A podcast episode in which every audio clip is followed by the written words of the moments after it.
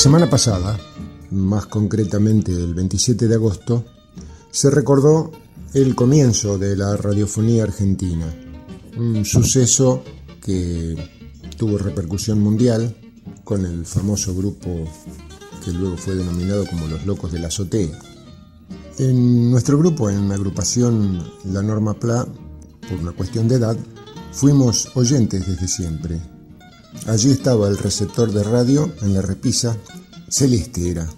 Mamá lo encendía a las 8 y no dejaba de sonar hasta las diez y media de la noche. Ahí se apagaba el último programa de Radio El Mundo, que llegaba a Bahía Blanca por el U7 como repetidora, y decimos que se cortaba a las diez y media porque entonces ninguna familia se quedaba hasta pasada la medianoche atrapada por el mundo del entretenimiento.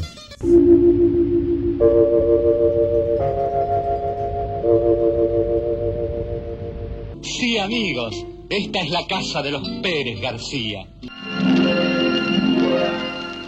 Ah, qué refrescante sensación de bienestar. La espuma protectora de colina. Anoche fui al circo. De, llegué, llegué al circo de Libre Guardia, hablando, hablando de frío, ¿no?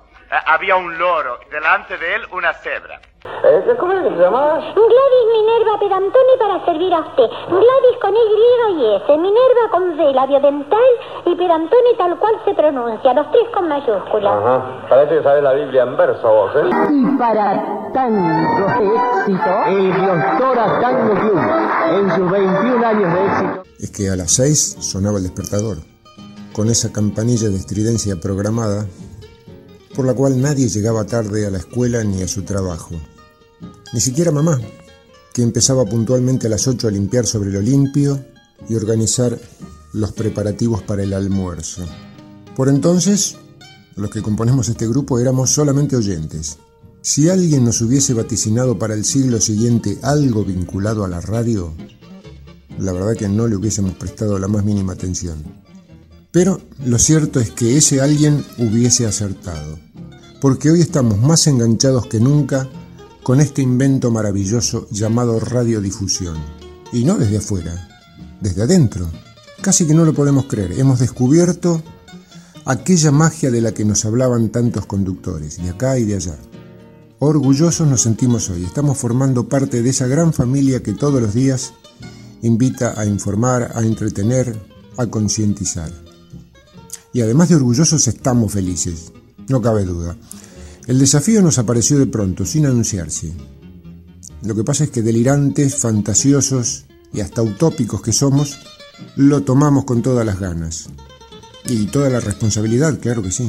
Es un trabajo, es una responsabilidad. Hoy, Agrupación Independiente de Jubilados La Norma Pla tiene dos espacios en el aire de la bahía. Pone tercera y somos grandes. Queremos agradecer a las emisoras que nos abrieron esta ventana a la comunidad. Esperamos poder demostrar que somos merecedores de hacer de locutores. Y lo hacemos solamente con el carnet de jubilado y el diploma de la experiencia de vida, nada más. Así estamos prácticamente cubriendo toda la semana con distintos espacios en distintas emisoras. Gracias a los que nos dieron esta posibilidad.